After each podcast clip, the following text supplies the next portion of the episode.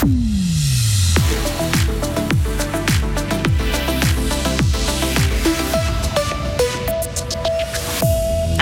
Fribourg, la ville enregistre à nouveau un gros bénéfice. La droite en profite pour demander une baisse d'impôts.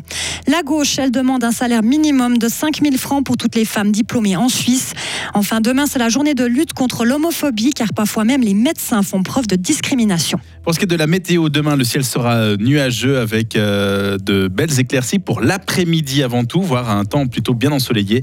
Euh, par contre, toujours une forte bise et donc des températures plutôt fraîches, 13 degrés au maximum.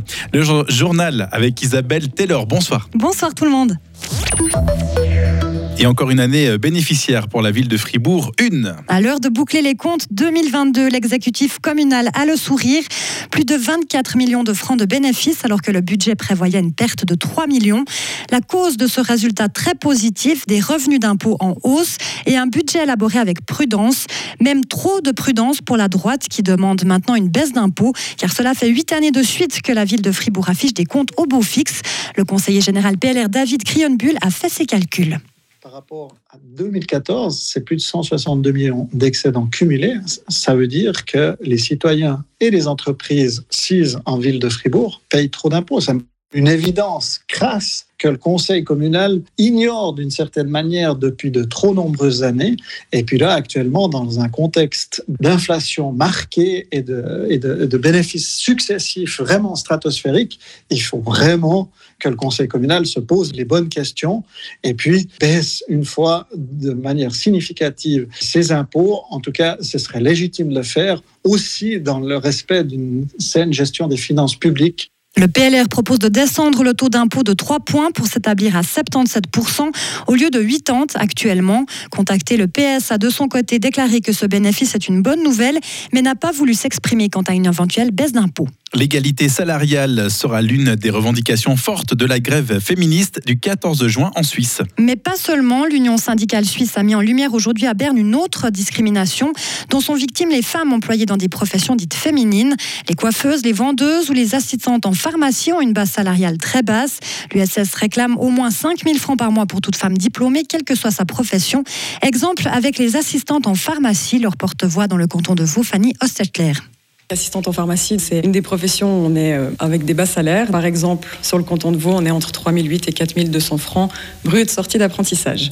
Euh, c'est vrai que c'est un métier exclusivement féminin, même s'il y a quelques hommes. Pourquoi? C'est vrai que c'est un métier qui est un peu plus empathique, un peu plus social avec les clients, donc on a peut-être plus cette fibre côté maternel. On a tout le côté responsabilité, on a quand même la santé et la vie du patient en face entre nos mains. C'est mal dispatché entre les laboratoires, les médecins, les pharmaciens et les assistantes, effectivement. Selon les syndicats, 4 femmes sur 10 gagnent moins de 5 000 francs bruts par mois. Il y a 33 ans, jour pour jour, l'homosexualité n'était plus une maladie mentale. L'Organisation mondiale de la santé a décidé de la retirer de la liste, ce qui a donné naissance à la journée mondiale de lutte contre l'homophobie, la biphobie et la transphobie qui a lieu demain. Sauf qu'aujourd'hui encore, les discriminations existent parfois même chez le médecin. L'association fribourgeoise Sariguet a décidé d'établir une liste de médecins qui sont LGBT friendly, c'est-à-dire qui font preuve de tolérance et de non-jugement. Ricardo Comazzi est responsable du service santé à Sariguet tous les médecins qui sont sur cette liste, on va leur réécrire et leur donner des directives qui ont été élaborées exprès pour les soignants, qui puissent voir aussi ben, qu'est-ce qu'ils peuvent mettre en place, comment ils peuvent euh, accueillir la personne, comment ils peuvent discuter avec la personne pour que ça se passe bien. Après, ben, l'idéal serait d'arriver à une collaboration, par exemple, avec le service du médecin cantonal, pour pouvoir toucher directement tous les médecins et tous les nouveaux médecins qui viennent s'installer. Quand on dit tous les médecins, nous, on cible les généralistes, les psychologues, les psychiatres, tous ceux qui sont en lien avec la santé sexuelle, proctologues, etc. C'est clair que si on va chez son orthopédiste, parce qu'on a une jambe cassée, l'orientation sexuelle ou l'identité de genre est quand même moins importante. Aujourd'hui, cette liste compte entre 80 et 90 thérapeutes. Elle peut être obtenue sur demande uniquement auprès de Sariguet et du centre empreinte. Depuis le début de cette année, une vingtaine de personnes ont déjà demandé à avoir accès à cette liste. C'est presque autant que sur une année entière en temps normal. La plupart des demandes proviennent de personnes trans pour avoir accès à un psychologue ou un psychiatre. De nouveaux squelettes ont été retrouvés à Pompéi, en Italie. Ils ont été découverts lors de travaux de maintenance dans les ruines de la villa romaine détruite par l'éruption du Vésuve en 79. Il s'agit probablement de deux hommes d'une cinquantaine d'années. La cendre volcanique s'est sédimentée sur la plupart des habitations de Pompéi, ce qui a permis de les préserver presque intégralement, tout comme de nombreux corps des victimes. Pompéi est la deuxième destination touristique la plus visitée d'Italie après le Colisée de Rome. Des scientifiques ont identifié un possible antidote à l'intoxication à l'amanite phalloïde. Le champignon vénéneux le plus mortel et contre lequel il n'existe encore aucun remède.